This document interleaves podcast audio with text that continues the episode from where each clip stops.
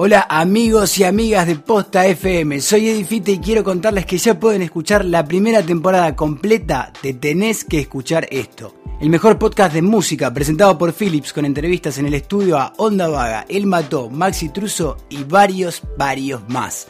10 episodios a los que ya les podés dar play en posta.fm barra Philips, porque definitivamente tenés que escuchar esto.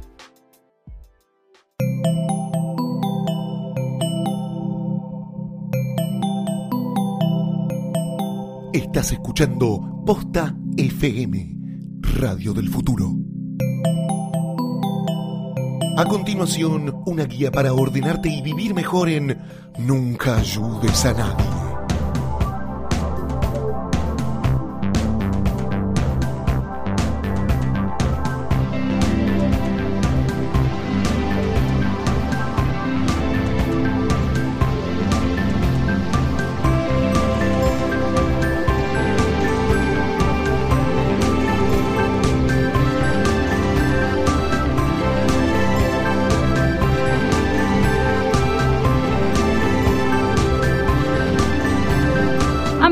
Amigas, hermanos y hermanas de mi patria, como decía el señor Carlos Menem, desconocidos de la internet, y por qué no extraterrestres que estén observando a la humanidad durante años desde otra galaxia o tal vez orbitando nuestro planeta para saber cuál es el mejor momento y forma de atacarnos y destruir, acabar con esta especie de una buena y puta vez. por, por favor. Eh, yo soy Lucía France Y yo soy Santiago Rosa, mi compañera, amiga y socia en este emprendimiento es Lucía Francé o Lulens y mi nombre, como dije, Santiago Rosa, también conocido como Oso y de otras maneras que no queremos recordar. y arroba oso de platino, que Sí. nunca voy a saber por qué sos de platino. No, no, No por- sabemos. un poco por el niño de cobre de los halcones galácticos. No, me estás jodiendo Sí. que es por eso. Sí, y otro poco porque algo tenía que poner y los otros estaban ocupados.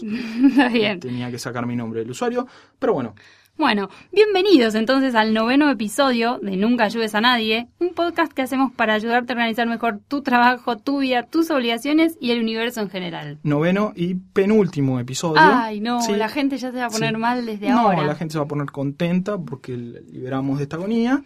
Pero bueno, es noveno y penúltimo. Noveno y penúltimo y hoy vamos a cerrar un tema eh, Que teníamos pendiente. Hoy terminamos de, de, de arreglarle la vida a la gente, digamos. Sí, en general siempre arreglamos la vida de la gente, pero la vida financiera, habíamos dejado pendiente hace un par de semanas el tema de finanzas personales, habíamos hablado del presupuesto, de administrar gastos, etcétera, y prometimos que más adelante íbamos a hablar de ahorro e inversión. Rara vez cumplo una promesa, yo personalmente, por eso trato de no prometer o de no ver más a la gente a la que le prometí, pero en este caso vamos a cumplir y asumiendo que el tema de los gastos ya lo tienen dominado, por supuesto, son Ya muy está, ya, exitosos. ya hicieron su planilla No, en no, estas dos supuesto. semanas. Y planilla o lo que sea que lo quieran administrar. Asumimos eso y que les está quedando un resto todos los meses con lo que no saben qué hacer. Y hoy justamente vamos a hablar de eso, de cómo nos vamos a hacer ricos con ese resto. No, bueno, ricos no, pero vamos a ver cómo lo podemos administrar de mejor manera. Oso presidente Sí. 2015. No, primero el presidente es Daniel Scioli. Esto de ninguna manera Eh, expresa una la- las preferencia. preferencias de, de, no, de no, es una preferencia. No estamos hablando por, por posta, por supuesto, sino una preferencia. Pues somos personal. independientes. ante Totalmente independiente. Esto es periodismo independiente. Eh, pero yo personalmente, por supuesto que mi candidato, como saben todos, es Daniel Scioli. Pero volviendo, eh, empecemos por algunas definiciones básicas, porque anda a saber quiénes nos escuchan. Hay gente que no sabe ni el concepto de ahorro ni de inversión, y si no, no estaría escuchando esto. Eh, así que, básicamente, ¿qué es el ahorro? Bueno, el ahorro es una parte del ingreso que no se destina al consumo, o sea que se guarda de alguna manera para consumirlo a futuro, de esa alguna manera que es una cuenta bancaria, es en el colchón, una caja de seguridad o donde sea. La inversión, por otro lado, aunque sea por lo menos hablando de finanzas personales, no a nivel de las finanzas de un país o qué sé yo, es adquirir algún activo, alguna cosa, como para que en el futuro valga más o genere algún ingreso. O sea, qué sé yo, comprar oro, comprar dólares, un plazo fijo, un fondo común, bonos, lo que sea, o invertir cualquier cosa, poniéndose una panadería o comprando una propiedad. ¿Qué diferencia hay entonces entre el ahorro y la inversión? La primera diferencia, obviamente, es que el ahorro no genera valor, como dijimos, simplemente lo guarda, no tiene rentabilidad. Y las otras diferencias son el riesgo y la liquidez. ¿Qué es la esto, liquidez? esto, eh, me va a revelar mucho porque nunca entendí lo de la liquidez. La liquidez es muy fácil. Por No menos- entiendo por qué le dicen liquidez tampoco. No, la razón por la que le dicen liquidez eh, bueno, tiene que ver con, justamente, es la capacidad de convertir esos activos en dinero rápidamente y con la menor pérdida de valor posible, o sea, de consumirlos, como el Mm. líquido que se te va de las manos. Ah. No sé si es por eso, pero anda a chequearlo a la concha de tu madre. Eh, entonces, la capacidad de convertir esos activos en, de una forma que lo pueda consumir. Es como esa del salero, viste, que te dicen la, salero sal, del- la sal que la da para sal, hacerte y te dicen claro. todos una historia distinta. Que No, la del chequear. salario es verdad, también lo puedes ir a chequear a la concha de tu madre, pero el salario que se pagaba en sal es verdad o no, o a quién carajo le importa. Pero a quién carajo le importa nada en realidad, pero igual sigamos como si la vida tuviese algún sentido. Tener pesos en billete, por ejemplo, es más líquido que tener dólares en billete, porque lo puedes cambiar en cualquier lado y comprar en cualquier lado, y tener dólares es mucho más líquido que tener un inmueble, por Claro. dar un ejemplo. Entonces la liquidez es la capacidad de convertir ese activo en dinero, en algo que se pueda consumir ya, y rápido, fácil y con la menor pérdida de valor posible, porque el inmueble también lo puedes cambiar en dinero en 15 minutos, pero probablemente perdiendo el 90% del valor. Entonces, las formas de ahorro, decíamos diferencia en liquidez, las formas de ahorro en general son más líquidas que las de inversión, porque lo tenés en una caja, lo tenés en una cuenta, lo puedes usar más fácil que un plazo fijo, Claro. un bono, qué sé yo. Y después otro concepto clave, por supuesto, es el riesgo. ¿Y qué es el riesgo? Bueno, la incertidumbre sobre si vas a ganar mucho, vas a ganar poco, no vas a ganar nada, o si vas a perder parte o toda la guita. Eso es el riesgo. Y, por supuesto, está relacionado con la rentabilidad que uno espera. Si no querés correr riesgo, guardalo en la caja y tapala con tierra y esperá y después sacalo. Eh, obviamente que no vas a ganar nada. Y si querés ganar un montón de guita, no sé, jugale un pleno al 22, Claro. pero lo más probable es que pierdas toda la guita y después tengas que pedir plata y te tengas que cambiar el nombre legalmente, como me pasó a mí, o a otra gente. Que no Pedir a los mencionar. casinos que no te dejen Claro, entrar. Que no te dejen entrar, esa clase de cosas. Nunca bueno. entendí cómo hace el del casino para después reconocerte y no dejarte entrar. No, porque te piden el DNI. Ah, qué boludo. No, así no, no te van a por la cara. Bueno, no sé, nunca me pidieron el DNI en un casino. Igual No, bueno, que pero en general no se cumplen esas cosas. Claro. Pero bueno, eso, jugar un pleno en la ruleta, puedes ganar un montón de plata, pero lo más probable es que la pierdas toda. Un ejemplo de rentabilidad esperada altísima y riesgo altísimo es una cosa que me pasó en la vida que no tiene nada que ver, pero la quiero recordar como para exorcizarla, porque todavía me quiero cortar la chota. Cuando el Bitcoin estaba a un dólar o menos, yo estuve a seis clics de comprar 100 dólares de eso. Porque diciendo, qué sé yo, lo tiro, si pega, pega, total, ¿cuánto puedo perder? Eso fue hace unos cuantos años. El Bitcoin, como sabrán, llegó a estar mil dólares. Con lo cual yo hubiese comprado un dos ambientes con 100 dólares, No lo puedo creer. por ejemplo, pero me dio paja. Dije, Claro, son muchos clics clics, son muchos. tengo que sacar Me usuario tengo que hace varios años, me tengo que loguear. La única vez en tu vida que no te lo voy a tener, estás Claro, logueado a foro de mierda, todo, que te llegan cosa, mails, que te saludan por cumpleaños. Pero en ese momento no dije, compré. me da paja. Desde ese momento como quedé traumado, o sea, como el Bitcoin me violó, básicamente fue una violación la que sufrí, ahora tengo, para, tengo 100 dólares en Litecoin, en Bitcoin 100 otros más, y tengo en Dogecoin, la moneda del perrito ese, ¿viste? La de wow. Bueno, Satchcoin, esa, bueno. ¿Estás tengo- esperando que todas esas? No estoy esperando nada, Ah, porque justamente como decimos, cuando uno espera una rentabilidad altísima, ¿sabe qué riesgo es altísimo? Tiré Claro. 100 dólares en cada uno de esos. Lo tiré. Si mañana eso que tiré revive, como si lo enterraran en un cementerio indio y viene vivo a darme 100 mil dólares, genial. Si lo perdí, lo perdí, porque yo lo tiré. Esa es la manera de invertir en cosas de altísimo riesgo. Esa es la manera de meter un pleno en la ruleta, en pija diciendo que me importa, lo pierdo, Claro. lo pierdo. Obviamente que nunca me van a dar rentabilidad, pero todavía la tengo adentro de ese Bitcoin que no compré y lo necesitaba decir porque no puedo más con mi vida sobre eso. La relación entre riesgo y rentabilidad parece obvia, pero la mayoría de la gente no la conoce o actúa como si no la conociera. Si vos hablas con gente sobre inversiones, vas a, todo el mundo te va a decir, tengo esto que da una Esta es rentabilidad la papa. esta es la papa, y además no tiene riesgo.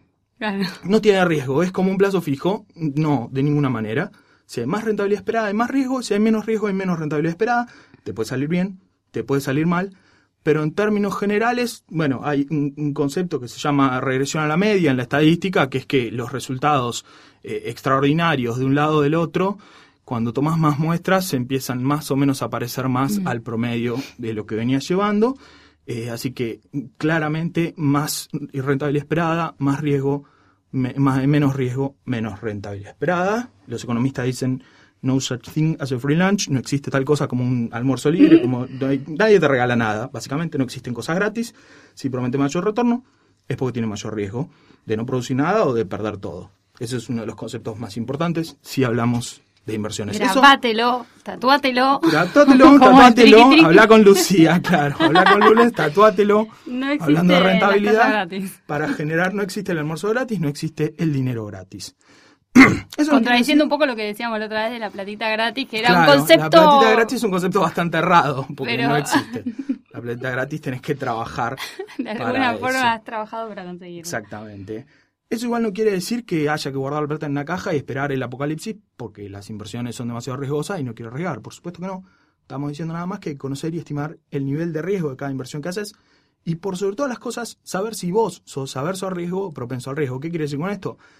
Por ejemplo, si yo te digo, ¿preferís mil pesos seguros o 50% de chance de ganar dos mil y 50 de no ganar nada?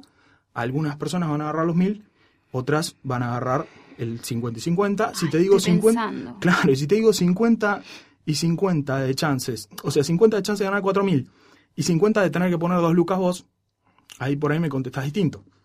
Claro. Porque una cosa es la aversión a no ganar nada y otra es a perder guita. Pero matemáticamente todas esas opciones que di son lo mismo. Todas tienen una ganancia esperada de mil pesos. Claro. Si vos sí. compensás las dos opciones, todas tienen una ganancia esperada de mil pesos. Pero depende si vos sos más averso al riesgo o más propenso al riesgo, decís, yo me la juego por las cuatro lucas o eh, dame los mil pesos seguros. Por ahí con mil pesos no te importa, porque como hoy no vale nada, decís, me un huevo, no me importa, me lo juego por los cuatro. Pero si te digo cien mil o cuatrocientos mil, ahí tal vez te volvés más conservadora. Claro. O si sí, te sí, digo sí. 400 mil o 50% de También- chances de perder 200 lucas, ahí por ahí la Claro, mejor. también un poco tiene que ver con cuánta plata vos tenés. Porque, No, por supuesto, ¿no? Porque obvio, si tenés siempre- 10 casas más, No, ya, una casita más. Tengo te 10 pegarás casas más, me chupa todo un huevo, estaría todo el día en la rula jugando, enanos. claro, todo con los No, enanos trola cubiertos de aplaudiendo. como dijimos la otra vez, y las prostitutas aplaudiendo, porque nosotros respetamos mucho la condición femenina, no pagaría por sexo, pero sí para que Por aplaudan. aplauso. Sí, para que aplaudan, perdón, no hay ningún problema. Bueno, pero ¿qué les cuesta aplaudir desnuda mientras tomo falopa de un enano? Pero no quiero volver sobre ese tema. Decíamos que la diferencia entre ahorro e inversión, bueno, está bastante clara por las cosas que decíamos de riesgo, de plazo y todo eso. Está bastante clara en casi todos los países del mundo, excepto en algunos pocos donde la inflación es tan alta que casi toda la rentabilidad, entre comillas, de una inversión consiste en ganar la inflación, o por lo menos no perder contra la inflación. Ya con un 10% de inflación anual estás en el top en el top 10 mundial de los países que más inflación tienen. Ay, quiero estar en el top 10. ¿Estamos? Sí, nosotros estamos en el Sí. podio.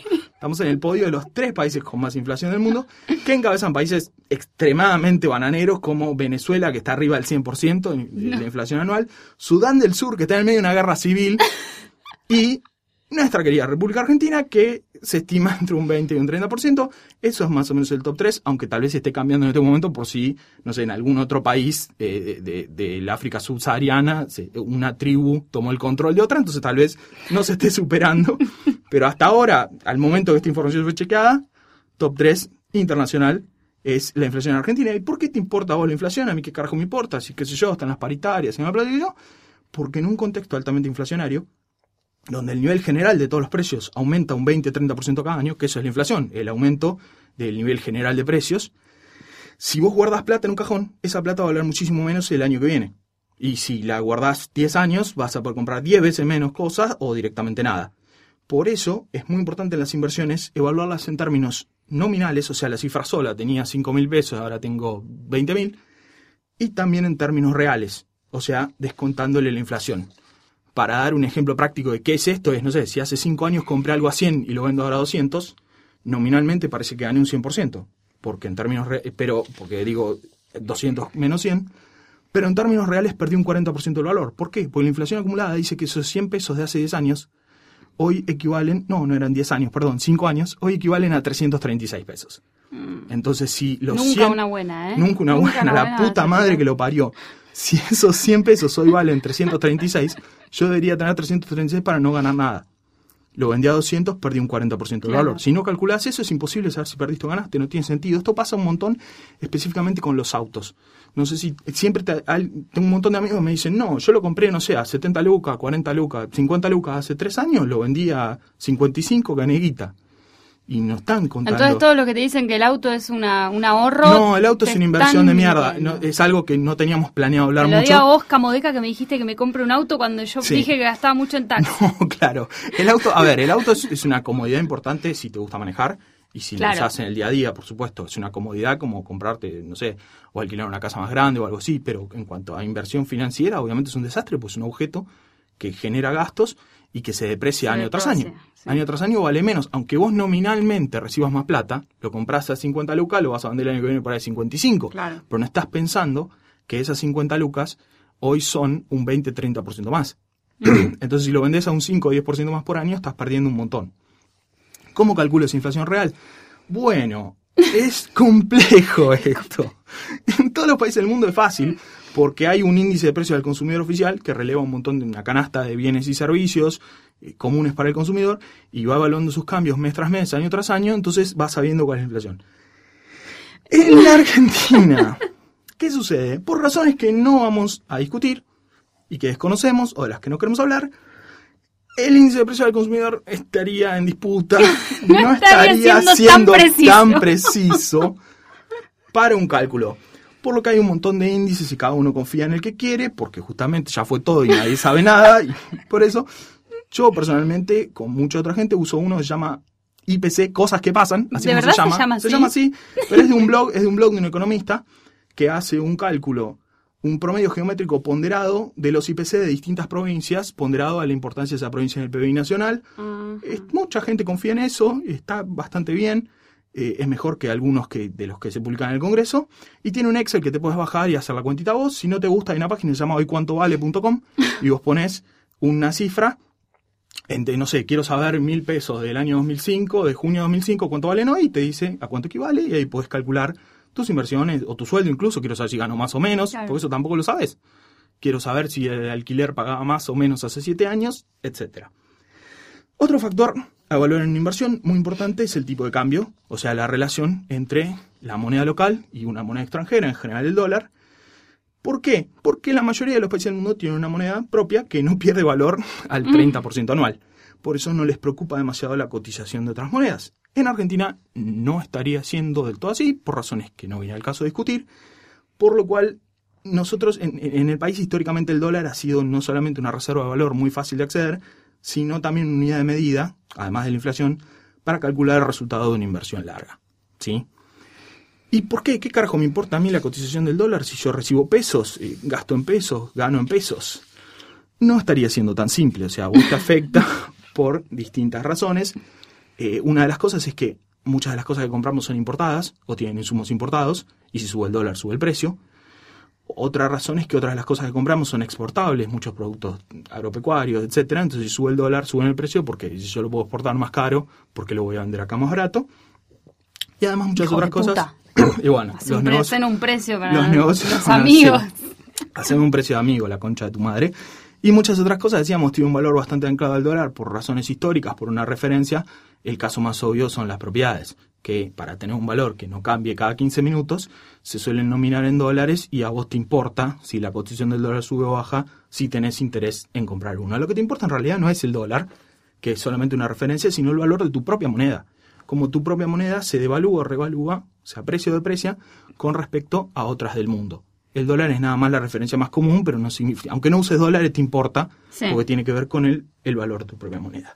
Y por eso, bueno, la primera opción de ahorro, de inversión, porque es muy difícil distinguir en este contexto, de la que vamos a hablar es el dólar billete, que es la más tradicional de todas, que es básicamente comprar dólares y guardarlos en un colchón en una caja de seguridad. Vos me estás... Para, para, para. Vos estás diciendo que lo compre de forma oficial. La forma de que la compren lo desconozco.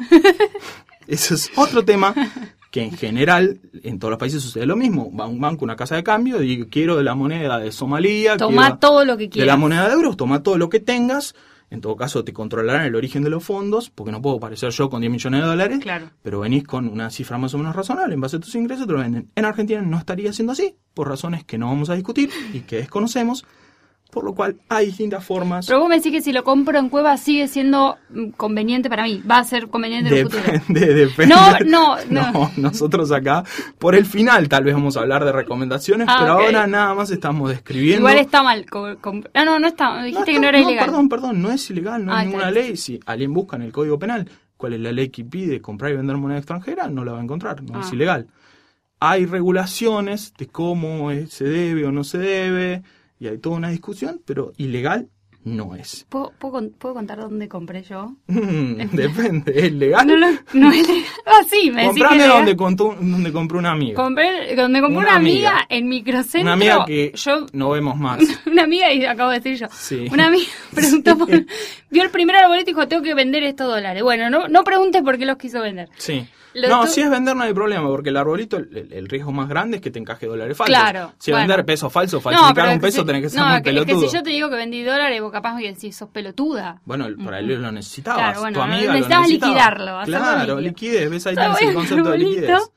voy a un arbolito de algún lado del microcentro que no es y me, me dice sí. Entonces se frena en un kiosquito de diarios. Ah, de. Digo, bueno, sí. y, y me dice, bueno, ya te toca, faltan dos personas. Bueno, ¿y dónde, dónde me vas a llevar? ¿Dónde es? Adentro ¿En qué galería? No, es acá. Ah, genial. Y entonces entraba la gente y dentro del kiosco de diarios hay un... Un, un- Un viejito. hay- no, hay una caja, todo Hermoso. perfecto, una colombiana, no sé dónde me... me- Maravilloso. No, si te dan Está pesos, así a la intemperie. Sí, me no parecía como, nada. wow. Nadie controla nada, por supuesto. Esa es mi... Mientras, mientras te den pesos no drama porque ¿quién Claro. falsificaría un peso? No tiene No, sentido. O sea, es más caro el- proceso que el billete. Así que no, Claro. el, el dólar es un poquito más fácil, digamos, la intención de falsificar. Pero bueno, como decíamos, el dólar billete es una inversión de bajísimo riesgo porque a largo plazo es imposible perder plata. Claro. Eh, por ahí puede subir o bajar, pero en 5 años, 7 años, 10 años es imposible perder plata. Y muy difícil perder contra la inflación. De liquidez alta, relativamente alta, porque es muy fácil vender dólares, cualquiera los quiere en cualquier momento. Y una rentabilidad de moderada a baja, porque es difícil ganarle por mucho a la inflación, porque la inflación suelen ir de la mano, salvo en los últimos años en Argentina, por razones que no vamos a discutir, pero en general suelen ir de la mano, así que no deberías tener problemas con la rentabilidad, aunque no va a ser alta, por supuesto.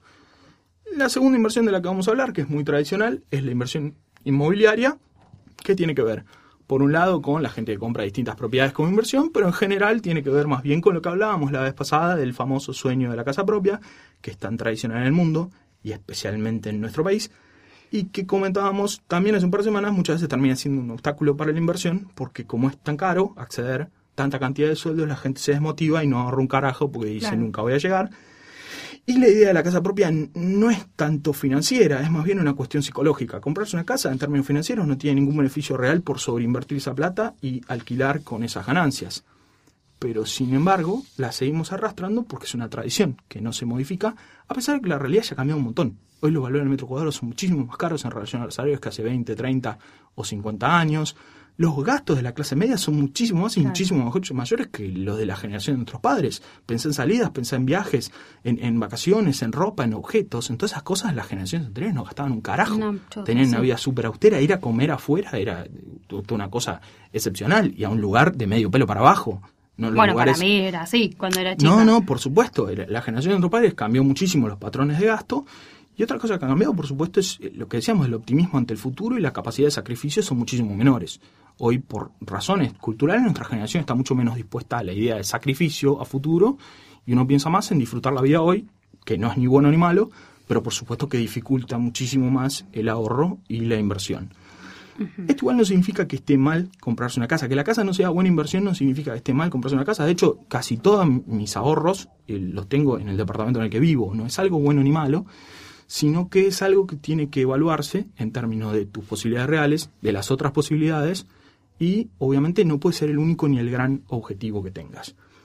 Como inversión en sí, los inmuebles, que no solo casa propia, sino lo que decíamos, la gente que tiene la posibilidad de comprar varios departamentos, cocheras, qué sé yo, son de riesgo bajo, porque es muy difícil que baje muchísimo o mucho de precio en el largo plazo, tiende a subir en general y además está acoplada al dólar, con lo cual estás eh, apalancado contra con el tipo de cambio, son de baja rentabilidad, porque hoy un alquiler está en mínimos históricos con respecto al valor de la propiedad, no es algo de ¿Ah, que sí? lo vayas... Sí, No. con respecto al valor de la propiedad. Para el que lo paga por ahí es caro, Mm. pero digamos, las propiedades han subido tanto en dólares y los salarios no, que los alquileres han subido más de la mano con la inflación y los salarios que con el, el valor de las propiedades. Con lo cual, en, en relación a si vos agarras toda una guita y la pones en una propiedad, o agarras una guita y la pones, no sé, en acciones, te va a dar mucho más la acción porque el alquiler, que es tu ingreso, no ha subido tanto como el valor de la propiedad. Y de baj- baja o bajísima liquidez. Es una de las cosas más difíciles de vender, por lo menos sin perder un montón del valor. No puede venderlo en dos semanas a menos que quiera perder la mitad o más de la plata. O sea que, como decíamos, no son muy buena inversión a menos que planees vivir ahí. Claro. Y otra de las inversiones más comunes es el plazo fijo, que, bueno, todos sabemos que te comprometes a dejar la plata un cierto tiempo, ellos la prestan, hacen ciertas operaciones y después te devu- devuelven la misma plata con un interés. La idea en general es que ese interés supere a la inflación real para que vos tengas una renta, pero en Argentina no estaría no sucediendo sucediendo. porque en general un plazo fijo pierde contra la inflación, así que básicamente es una inversión para pelotudos que quieren perder plata y regalársela al sistema Y financiero. ahí no entiendo plazo fijo en pesos, plazo fijo en dólares, no sé, ya no existe. Ahora no, no hay mucha. más, ¿no? Sé, porque el nadie peso. hace plazo fijo igual, pero en general son en pesos. Y la- las tasas, si bien en los últimos años, el último año se ha acercado bastante a la inflación, sigue perdiendo Mm. y no es una buena inversión. Eso en cuanto a las más comunes, las más tradicionales, las que nuestros padres probablemente hayan hecho. Ya entrando en inversiones un poquito más sofisticadas, pero tampoco el el logo Wall Street, eh, existen bueno, los bonos, las acciones y los fondos comunes de inversión. ¿Qué es un bono? Bueno, eh, un bono es un título que emite un gobierno o una empresa grande, a veces, para pedir plata prestada al público general. Eh, O sea, en vez de ir a un banco o una acción y decir, préstame 10 millones, 100 millones, 3 millones, lo que carajo sea, emitís un bono, la empresa o el gobierno emite un bono de, no sé, mil bonos de mil pesos cada uno, una boluda, por general más caro y más bono, pero no importa, mil bonos de mil pesos cada uno, y en 12 meses o 24 o 48, los que carajo sean, todo el que compró ese bono va y lo presenta y le devuelven los mil junto con un cupón de interés que ponele que sean 100 más. Por supuesto que a más riesgo, más interés. Si no es lo mismo si lo pide el gobierno de Suazilandia que si lo pide Estados Unidos o si lo pide Argentina, que hoy está pagando, creo que está pagando más que Suazilandia. Pero eh, en teoría, digamos, el riesgo está asociado a, eh, perdón, la rentabilidad está asociada al riesgo que los posibles compradores perciben que tiene ese país de no pagar. Entonces, cuanto más posibilidad de no pagar, más paga el, el bono, y cuanto menos posibilidad de no pagar, no paga un carajo. Eh, los bonos de Japón y esos países no pagan nada, a veces pagan Claro, porque... menos que la inflación. Sí. Es básicamente guardar la plata en una caja. Esos bonos no, no, son, no funcionan solamente que yo compro y después lo voy a buscar. También tienen un mercado secundario, o sea, se siguen comprando y vendiendo en la bolsa y pueden subir y bajar dependiendo de las expectativas que haya. Cuando todo el mundo piensa que se va a pagar, sube, y cuando todo el mundo piensa que no se va a pagar, baja, y es un, un mercado de oportunistas, por supuesto. Claro. Si vos pensás que todos piensan que no lo va a pagar, pero vos pensás que sí, comprás y después lo puedes cobrar, o esperás a que suba, o qué sé yo. Y en cuanto a las empresas, bueno, por ejemplo, en Argentina IPF emitió bonos, entonces cuando le va bien a la empresa, todo el mundo piensa que los va a pagar y suben, cuando le va mal bajan, etcétera. Por eso no tenés que esperar necesariamente los 12 meses o 24 o lo que sea, si te arrepentís lo puedes vender y salir. En la Argentina son uno de los instrumentos más comunes de inversión, de inversión mínimamente sofisticada, más que una, un- tipo una caja de ahorro, una cosa así, perdón, no una caja de ahorro, una caja de seguridad. Y el Estado Nacional ha emitido varios bonos en los últimos años, muchas veces para pagar los anteriores, y recientemente ha emitido otros más, ahora en las últimas semanas se emitieron en pesos, en dólares, etcétera. El riesgo en nuestro caso es bajo, porque hasta ahora se ha pagado todo en fecha, pero por supuesto siempre existe la posibilidad de, de que en, en algún momento no se paguen. Es un riesgo de mediano a bajo, bajo mediano. Y la liquidez es media, media alta, porque los puedes cambiar antes de que se cumpla el plazo, pero podés perder una parte del valor. Eh, entonces, bueno, y la rentabilidad, por supuesto, depende del momento en el que los Claro, compres. Si, sí. si, eh, hoy están pagando unas buenas rentabilidades para una inversión en dólares, pero asociado a un riesgo que no es lo mismo que tener los dólares en una caja. Las acciones. Las acciones son bastante parecidas a los bonos en algunos aspectos, pero con una diferencia fundamental. Vos estás comprando un pedacito, insignificante, por supuesto, porque somos pobres, de la empresa, no prestándole plata.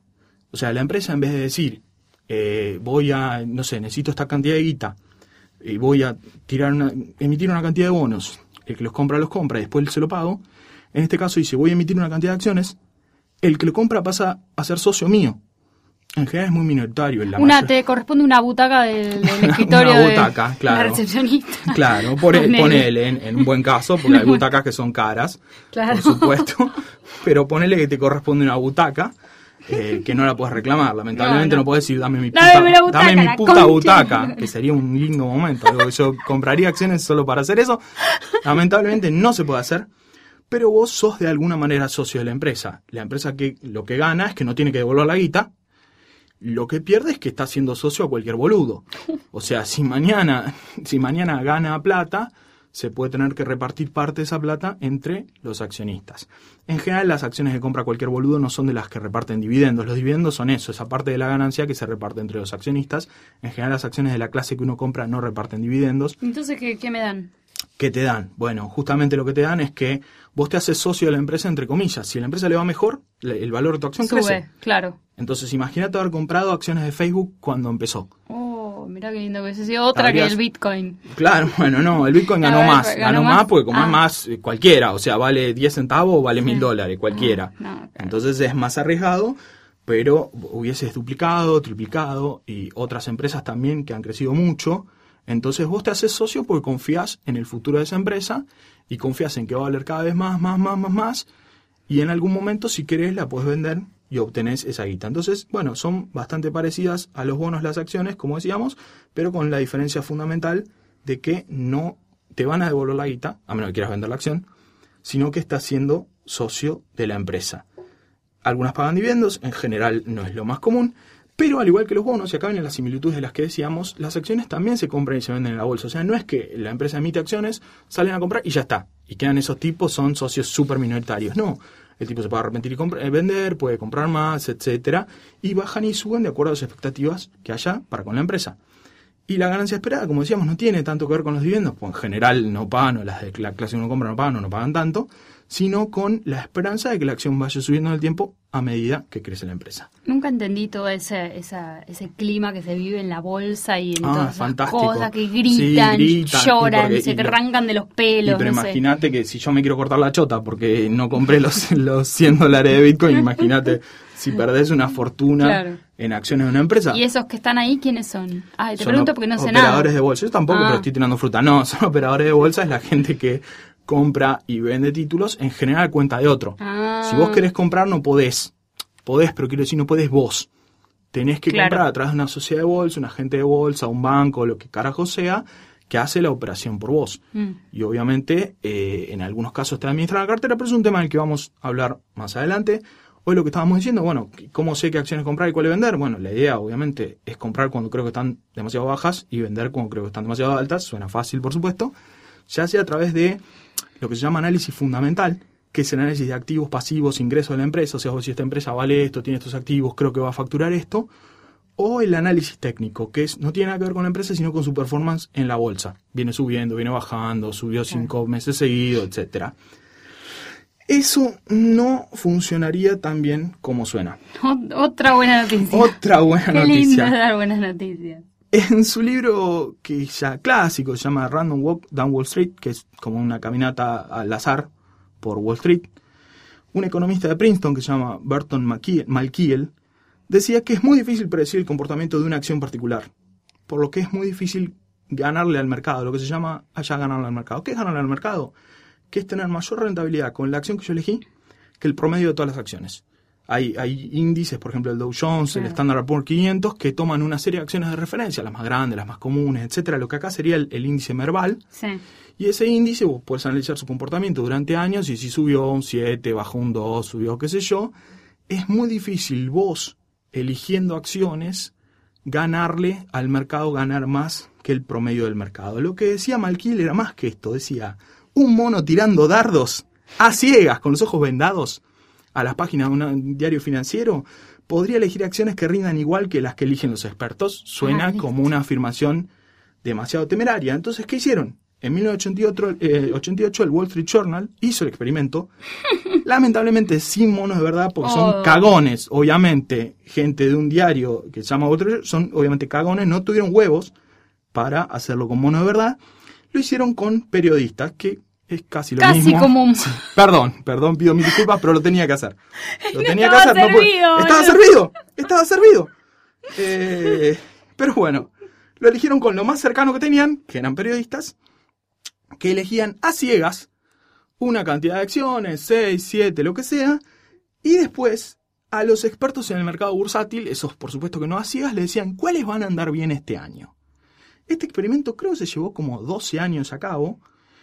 El resultado del experimento es que los monos ganaron casi la mitad de las veces. Eran tipo los monos cuatro veces, cuatro veces y media, y los expertos bursátiles seis veces, cinco veces y media. No es muy alentador el resultado para los expertos en el mercado bursátil. Y lo que es peor es que más de la mitad de las veces tampoco lograron ganarle al Dow Jones. O sea, lo que decíamos de ganarle al mercado. Un, un experto, un tipo que labura de eso, eligiendo las acciones que a él le parecen mejores, no le ganaba el promedio de todas. Claro. Entonces, básicamente esto que decís de que los economistas también nunca pegan una, no entiendo. no, o sea, es. no es exactamente, porque acá no es un tema de economía, es más delicado. eh, algunos son economistas, pero el tema es que es más delicado, porque no es un tema de la economía de un país. Esto es decir, un papel en particular. Claro, es un papel decís, la de una empresa, empresa. tal, claro, la empresa tal, una empresa de, de, de, no sé, el- generación eléctrica, Claro, es, eh, fabricación de metal. digamos, Es casi adivinar- futurismo porque vos decís, adivinar- pueden pasar un montón de cosas, pueden encontrar un yacimiento de petróleo en tal otro Claro. país, puede haber un problema con la energía acá en Argentina y empezar a comprarle más y sube. Es muy difícil de predecir y en general no les ha dado bien. Por eso Warren Buffett, que es el inversor más importante y más exitoso de la historia, siempre dice o ha dicho que la mejor inversión para el ahorrista en general es poner su plata en fondos comunes de inversión de bajo costo, los que llaman habitualmente pasivos, son los que no le quieren ganar al mercado.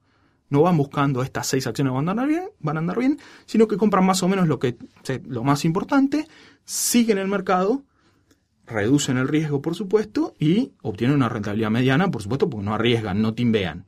¿sí? Eso es lo que opinaba Warren Buffett. Obviamente que él no hacía esto, pero él es Warren Buffett, no Claro. sos vos.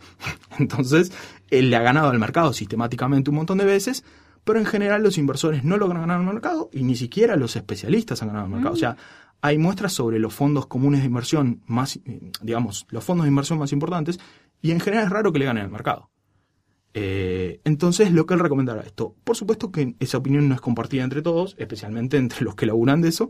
Eh, Peter Lynch, que administró Magellan, el fondo Magallanes, el fondo de inversiones más exitoso tal vez de la historia, en su libro que se llama Beating the Street, ganándole a la calle, ganándole al mercado, decía que obviamente era posible ganarle sistemáticamente al mercado invirtiendo en compañías que él considera subvaloradas, por razones del análisis técnico o del análisis de los activos y los números de la empresa. Su consejo más famoso es no inviertas en lo que no entendés. Tenés que poder ilustrar la idea con un crayón. Él creía mucho en eso, en que si no podías dibujar la idea y decir, mira, esta empresa se dedica a esto, no entendés de Mm, no esto tenés, y no inviertas. Obviamente que él le ha ido bien y él le ha hecho ganar mucha plata a mucha gente, pero como decíamos, no es lo más común en general los fondos de inversión, especialmente los que te cobran mucha plata, porque los fondos pasivos de inversión, los que siguen al mercado, te cobran muy poca guita y obviamente te dan menos rentabilidad. Los otros no solo tienen más riesgo y en general no le dan al mercado, sino que te cobran más, Claro. te cobran un porcentaje mayor. Y en general no han logrado ganarle a la calle. Eso decía Peter Lynch. Pero ya sea de forma activa o de forma pasiva, hay un cierto consenso en el mundo de las finanzas de que las acciones son la inversión más rentable y más razonable costo-beneficio a largo plazo, a pesar de que varía muchísimo de precio mes a mes. En un libro, otro clásico que se llama Stocks for the Long Run, que es eh, acciones para el largo plazo, Jeremy Siegel, que es un economista de Wharton, analiza los rendimientos medios del oro, los bonos y otras inversiones durante creo que 100 años, no sé, en, en- en periodos de décadas, y concluyen que el rendimiento medio de las acciones, de la técnica que, él, eh, que se llama buy and hold, que es comprar y esperar, en general ha superado a todos. Siempre, repito, hablando de largo plazo. Si vos necesitas eh, en el año que viene, probablemente a la compañía le vaya como el orto y pierdas Claro. la mitad de la plata. En el largo plazo, el consenso es que la acción es lo que más gana. Me doy cuenta que no explicamos qué es un fondo de inversión y lo nombramos tres o cuatro veces. Igual supongo ya se sobreentiende lo que dijimos. Es una entidad, un banco, una financiera o algo así que administra fondos de otra gente. Vos pones una plata ahí que no tiene que ser mucho, pones 10 lucas, 5 lucas, no sé, depende del fondo. Y ellos con toda la plata de toda la gente compran un montón de cosas. Una serie de acciones, de bonos, de empresas de países bonos. eh, invierten en empresas particulares a veces, emprendimientos inmobiliarios, toda serie de cosas. Cada uno construye su cartera de inversión en qué van a invertir, diversificando, por supuesto. Te cobran una comisión y te dejan una renta. Se supone que saben de esto y me... Se supone que saben, algunos prometen más, otros menos. Por eso hablaba de los más pasivos. Decían, mira, esto sigue el mercado, no gana más ni menos. Los más activos decían, somos el mejor fondo del mundo, te cobran más Claro. y prometen una mayor rentabilidad. ¿Qué ventaja tiene un fondo de inversión? La más obvia es que no tenés que administrar vos tu cartera, no tenés tal vez el tiempo, el conocimiento, la paja o qué sé yo, y te permite diversificar más tu inversión. Si vos tuvieras 10 lucas, no puedes comprar todas estas cosas. Vos no puedes ir a comprar 10 pesos Claro. de bono de Suazilandia. En cambio, de esta forma, vos podés tener 10 pesos en bono de Suazilandia indirectamente porque sos parte de una cosa mayor. Si tuvieses que invertir vos, no podrías en todas estas cosas y diversificar la inversión, por, fa- por supuesto, te permite no poner todos los huevos en la misma canasta. Si se cae Suazilandia, otro país le va bien. Claro, si sí. la acción de tal le va mal, está la otra acción que le va bien. Diversificando tu cartera, disminuís, por supuesto, el riesgo. Los fondos de inversión son de liquidez bastante alta. En algunos puedes salir en 2 o 3 días. Si no hay plata, te la dan en 2 o 3 días. Ah, ¿sí? Sí, sí, sí, no es, digamos, no es como un plazo fijo. Depende, obviamente, de cada fondo. Y la rentabilidad del riesgo dependen, por supuesto, de qué fondo elijas.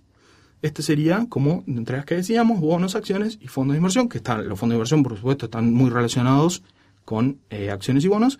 Estas serían las, eh, las inversiones más, entre comillas, sofisticadas ¿Vos? a las que puede acceder un ahorrista Sí. pequeño. Vos le decís que, por ejemplo, al que nos escuchó hace dos semanas y afortunadamente de Hizo tener cero diferencia. hizo una diferencia de 10 lucas, vos le decís que ya haga esto, porque a mí me han dicho en una época como, mira, ¿Por qué esto no? solo sirve si tenés mucha plata. Y, No, no es así, y- porque y como es como que te desmotiva. En un contexto inflacionario, eh, invertir es necesario no solo para ganar, no es que te quieras hacer rico, es para guardar. Es para guardar. Si vos no querés perder, tenés que invertir de alguna manera. Claro. Mm. Si vos ahorrás solamente, que sería tener una caja de ahorro y dejar la guita, perdés. En, en otros países, creo que en Brasil, eh, las cuentas de ahorro, las más conocidas, no, me- no quiero decir el nombre porque lo voy a errar y voy a hablar en portuñol del señor que se va de vacaciones, pero que se llama Poupanza, una cosa así. Eh, la cuenta de ahorro más conocida en general paga una tasa similar a la inflación, con lo cual Mm. si dejas la guita ahí no perdés nada. Claro. Nosotros no tenemos ese lujo. Entonces, si no querés perder, de alguna manera tenés que invertir. Entonces, diga, esto es para otra gente. No, esto es para vos, a no ser que quieras perder esa diferencia Perfecto. que hiciste. Entonces, y ahí viene en qué recomendamos invertir, que la pregunta que hiciste hace un rato, que por supuesto nos vamos a negar a contestar porque no vamos a dejar registrada una recomendación de inversión para que diga, ah, la concha de tu madre, compré acciones de no sé quién y perdí. Bueno, y a mí qué carajo me importa, tu plata y no es la mía. Y además salen notas de esto toda la semana en la sección de economía de los diarios que dicen qué invertir, qué hacer, y es una fuente de información mucho mejor para esto que no somos especialistas. Si me obligaran a punta de pistola y me preguntaran en qué invertir hoy, ¿En qué invertirías vos ¿En qué hoy? invertiría yo hoy? Probablemente diría, correme el arma porque estoy muy nervioso, me estoy meando probablemente del pánico. Superada esa escena, contestaría que para un ahorrista pequeño o mediano, la mejor idea hoy probablemente sea tener una parte en dólar billete, una parte en, en bonos y otra en acciones, o algún fondo común que tenga un poco de bonos, un poco de acciones, depende de cuánta liquidez necesites y de qué tan averso al riesgo seas. Los fondos de inversión, por supuesto que hay algunos de mucha mayor rentabilidad que guardar en dólares, pero obviamente tienen más riesgo. Si Claro. mañana pasa algo con el dólar, pasa algo así, estás menos apalancado. Un tema muy importante a tener en cuenta en cómo invertís es el atraso cambiario que existe en Argentina desde hace varios años. ¿Qué es atraso cambiario? Que el dólar a precio oficial está mucho más bajo de lo que todo el mundo calcula que es el precio que debería ser en base a las reservas que hoy tenemos. Cuantas más reservas tenemos, más dólares tenés para si mañana todos van con sus pesos a comprar dólar, el dólar no debería subir. Si tenés pocas reservas, eh, tenés que venderlas más caro para no quedarte sin reservas. Con lo cual, en relación a lo que el mercado, entre comillas, la gente que, que quiere comprar dólares estima que debería valer el dólar, hoy está bajísimo. La prueba más fácil de eso es que si mañana decís, pones una ventanilla que dice dólar a 9, se hace una fila de 50 cuadras. Y Claro. estaría yo también, aún sin plata, robando gente para comprar dólar a 9. Cuando te sucede eso, es que obviamente está demasiado bajo. Claro. El precio normal de una cosa es el precio por el que no se forma una fila de nueve cuadras. O sea, eh, en, en un lugar de hamburguesas no hay una fila de nueve cuadras porque la venden al precio que lo venden. Claro, sí, sí, Entonces, hay otras formas más técnicas de darse cuenta del, del atraso cambiario, por supuesto, pero no, no las vamos a mencionar. Eh, pero la forma más de la calle de darse cuenta es la necesidad que hay de acceder a dólares al precio oficial. ¿Qué significa esto? Que es muy esperable que en un plazo de unos meses, un año, ¿Vos lo que cuánto sea. me tirás? No, no, no, no, no, no voy a hablar de un precio del dólar ni en pedo, ni en pedo, pues no trabajo de esto, no soy especialista. Pero lo esperable, por supuesto, es que suba.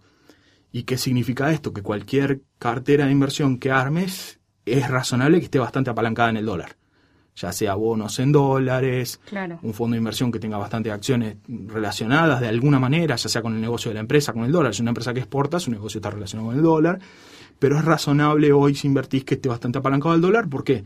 Porque es esperable que en un año más o menos suba y que si no estás de alguna manera apalancado contra el dólar, vas a perder plata. Pero después no vamos a dar recomendaciones de cómo, cuánto ni qué sé yo, pero repetimos, parte de dólar billete y parte de algún fondo de inversión o algún bono o alguna acción estaría bien. ¿Y cómo? ¿Compro bonos, compro acciones o pongo plata en un fondo común de inversión? Esa es la gran pregunta. Y la forma más fácil casi siempre es a través de tu banco. La mayoría de los bancos permiten hacer todo esto, incluso algunos del home banking. Puedes desde tu casa Mm, comprar, sí. vender y qué sé yo.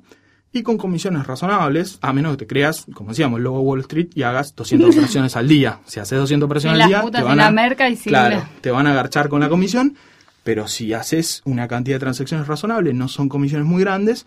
También, por supuesto, existen un montón de financieras, sociedades de bolsa y qué sé yo, pero en general para un inversor poco sofisticado como somos nosotros, no hace falta, así que con tu banco, a menos que tu banco sea una cagada, como hay tantos que hay que no puedes comprar nada, pero en general con tu banco debería alcanzarte, llama, averigua, fíjate en la página, a mí qué carajo me importa, no te voy a recomendar, pero en general con eso vas a estar bien.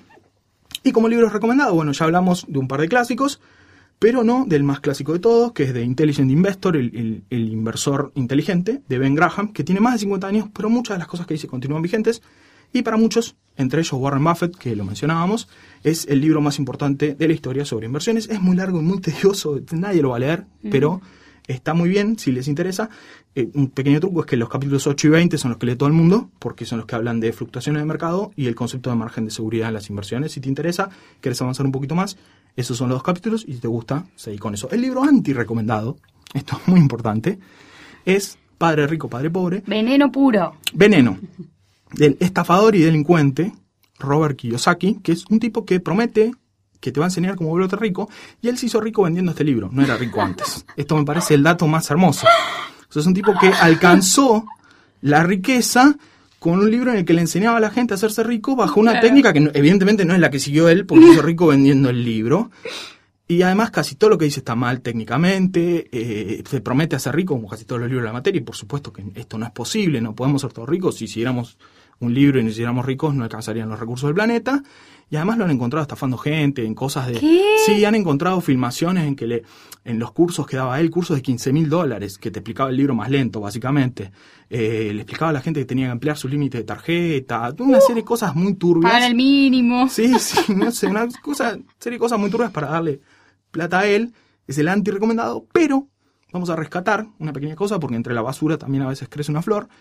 Una de las cosas que dice no está del todo mal, y es que habla de que las personas en general no se educan para adquirir activos que gastan plata y no activos que ganan plata. ¿Qué quiere decir esto? Que si vos decís a cualquier persona que conoces, che, te ganas 10 millones de dólares hoy, ¿qué haces? Y lo más probable es que te contesten, me compro una casa de la concha de su madre, dos lanchas, una Ferrari, un yate, y esa persona está adquiriendo activos que lo hacen gastar guita que no tiene Claro. Y no activos que le hacen ingresar guita. Una persona inteligente, o no inteligente, pues inteligente por ahí es aunque no sepa nada de finanzas, pero una persona educada financieramente, ¿qué diría? Compro bono, acciones, esto, y con el producto de eso, ahí me compro el yate, la puta, etcétera. Pero nuestra mentalidad es plata, activos que gastan plata. Claro. Y esa es una forma de perder plata, porque con los 10 millones de dólares que te doy, los gastás de esa manera, en 5 o 10 años no vas a traer más. No, Porque empezás a consumir tus ahorros para pagar los gastos que generan toda esa mierda que adquiriste. No tienen, no, que tienen nuevos, no tienen nuevos ingresos, porque vos Claro. pusiste la guita no a hacer más guita, sino a gastar guita y te quedaste sin nada. Lamentablemente a la mayoría de nosotros no nos va a pasar esa situación de que nos regalen 10 millones de dólares, pero en las pequeñas cosas financieras de nuestra vida también se aplica porque en general todo el mundo piensa en el progreso económico y financiero como adquirir más activos que generen gastos y no activos que generen ingresos. Todo lo que dice este libro está mal, esto me parece rescatable, por lo menos como un dato de color. En español, lamentablemente, no hay muchas cosas buenas, pero para material introductorio no está tan mal el libro de Tomás Bulat, Hashtag blessed. Blessed, sí, que en paz Me pone descanse. mal. Que en paz Me descanse. pone mal porque no fue una muerte trágica. Una muerte trágica, encima era pelado, con lo cual pelado, una onda. pelado probablemente sea buena persona, Sí. según una regla arbitraria que acabo de inventar. El libro se llama La Sí, economía no, de tu vida. Ya me, me, me bajoné y no sé si Sí. posta, no me gusta. No sé si puedo seguir. No, no sé. No sé si puedo seguir. Lo bueno es que sus familiares van a seguir haciendo plata con este libro. Se llama La economía de tu vida. Gracias a la ley Eh, de... claro, gracias a las leyes de copyright que hacen que 70 años después de la muerte del autor, los herederos sigan facturando, además de toda la plata que heredaron en su momento. Cómo me gusta despertar este Sí, no, no, no, no, no me pongas nerviosa. No me pongas nervioso porque me pongo muy mal. Eh, cuando hablo de reforma de copyright y esas cosas, no quiero. Pero, volviendo, no está tan mal el libro para cuestiones introductorias y tampoco están tan mal las secciones de finanzas personales de los diarios más conocidos. Siempre hablando, por supuesto, de un nivel introductorio, que es para el arroeta medio, que no sabe mucho ni necesita saber mucho, porque como decía el general Perón, no hay nada más elástico que la economía a la que todos temen porque nadie la entiende. Me cagaste. Pensé que hoy Sí, no había que no frase. llegaba, Pensé que te tiré. habías olvidado. Minuto 90, tin, gol, tomá. Tenés adentro, te querés matar, cumpliendo No, no, otra cumpliste vez al final, perfecto. el compromiso.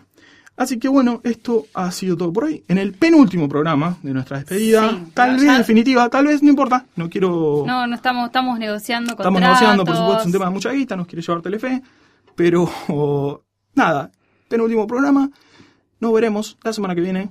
Nunca ayuden a nadie.